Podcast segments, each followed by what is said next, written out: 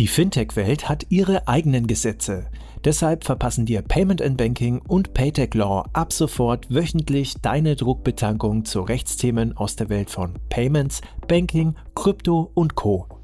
Kompakt in wenigen Minuten briefen dich unsere Experten Ali Reza und Frank von Paytech Law einfach und verständlich zu allem, was du wissen musst.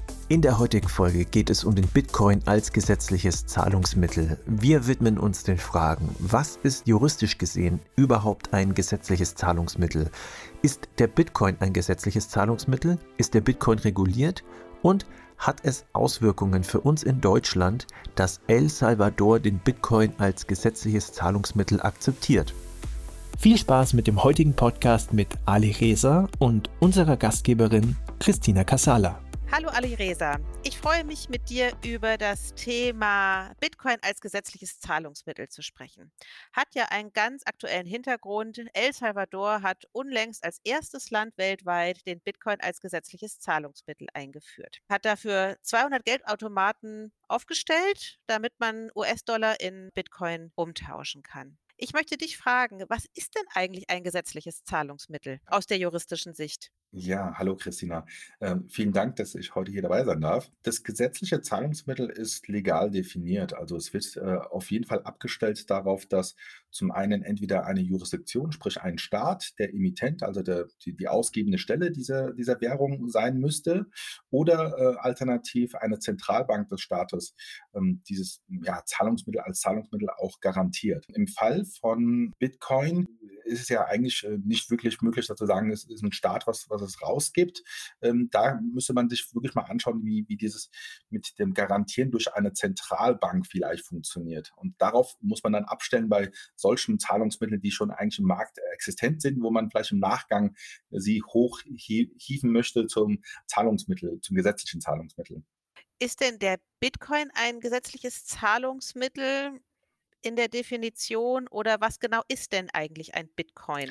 Ja, also ein, ein Bitcoin, so wie er ja, 2009, 2010 in Umlauf gebracht wurde, äh, galt als Tauschmittel. Ja, Tauschmittel sollte man mit Zahlungsmitteln nicht äh, durcheinander bringen, weil Tauschmittel kann von verschiedenen Parteien äh, akzeptiert werden im Rahmen einer, einer, einer Transaktion, äh, hat aber nicht automatisch dadurch den Charakter eines gesetzlichen Zahlungsmittels.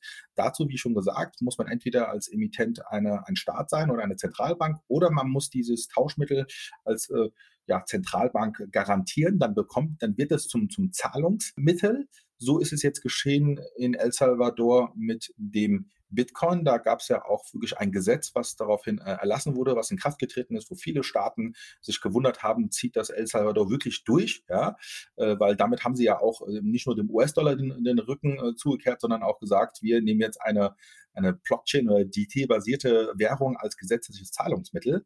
Ähm, und dementsprechend ist es zumindest aus der Perspektive der äh, El Salvadorianer als gesetzliches Zahlungsmittel akzeptiert. Aus der Perspektive von den restlichen Staaten könnte man sagen, es ist weiterhin äh, vielleicht äh, erstmal ein Kryptowert oder Kryptoasset, wie man es auch kennt, ähm, und äh, könnte auch ein Finanzinstrument sein, also ein reguliertes Finanzinstrument.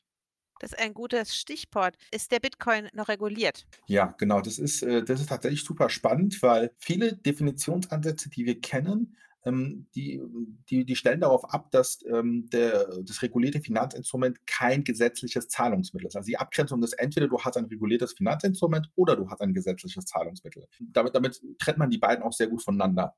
Ähm, jetzt ist es beim Bitcoin so, dass es ja in El Salvador als gesetzliches Zahlungsmittel akzeptiert ist. Deshalb müsste man äh, theoretisch sagen, zum Beispiel, wenn man sich die Kryptowertedefinition im deutschen Kreditwesengesetz, im KWG, anschaut, dass es äh, kein Kryptowert mehr ist, weil äh, der Kryptowert ist gerade kein gesetzliches Zahlungsmittel.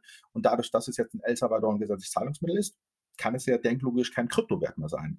Ähm, das hat ähm, aus der Perspektive Regulierung aus der deutschen Sicht äh, folgende Wirkungen. Ähm, und zwar, es gibt ja das Kryptoverwahrgeschäft, das ist eine regulierte Tätigkeit. Und das Kryptoverwahrgeschäft, das stellt darauf ab, dass man Kryptowerte oder die Private Keys von Kryptowerten verwahrt. Und wenn jetzt der Bitcoin kein Kryptowert mehr ist, weil es ja ein gesetzliches Zahlungsmittel ist, dann bräuchte man für Verwahrung von Bitcoin oder von dessen Private Keys ähm, keine Kryptoverwahrerlaubnis. Damit könnte man sagen, es ist zumindest in dieser Hinsicht unreguliert.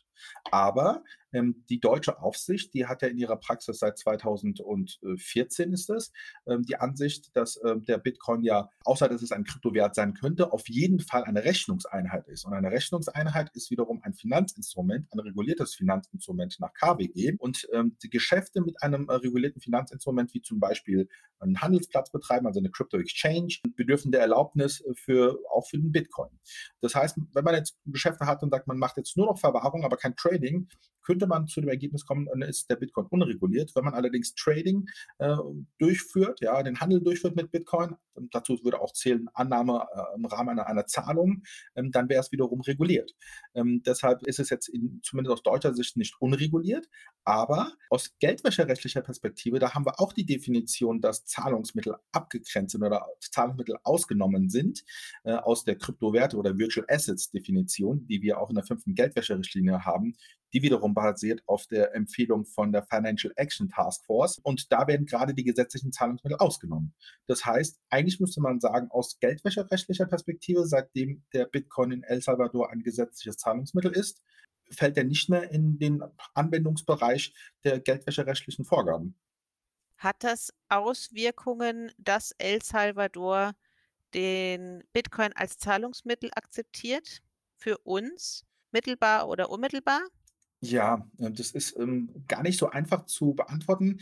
Wenn man auf die Privatwirtschaft abstellt, sprich irgendwelche Onlinehändler, die sagen: „Wir machen es jetzt gleich wie Starbucks in El Salvador und bei uns ist dann auch, ähm, der Bitcoin als Zahlungsmittel akzeptiert, weil es ist ein gesetzliches Zahlungsmittel“, ähm, dann kann man diesen privaten Händlern, äh, nicht nicht widersprechen, weil es ist ja von einer von einer Jurisdiktion, von einem Staat als gesetzliches Zahlungsmittel akzeptiert. Um aber es wirklich, äh, in, in Deutschland oder in, im, im, europäischen Wirtschaftsraum als äh, formelles äh, äh, Zahlungsmittel äh, zu, zu definieren oder zu bestimmen oder zu handhaben, genügt das, glaube ich, nicht, dass es nur in El Salvador als gesetzliches Zahlungsmittel akzeptiert ist. Dazu bräuchte man sehr wahrscheinlich noch einen, einen Staat oder eine Zentralbank innerhalb des europäischen Wirtschaftsraums, was auch bestätigt, dass es ein, ein gesetzliches Zahlungsmittel ist.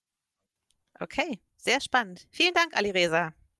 Das war alles legal. Fintech recht kompakt für dieses Mal. Wir freuen uns, wenn ihr uns auf eurer Lieblings-Podcast-Plattform abonniert.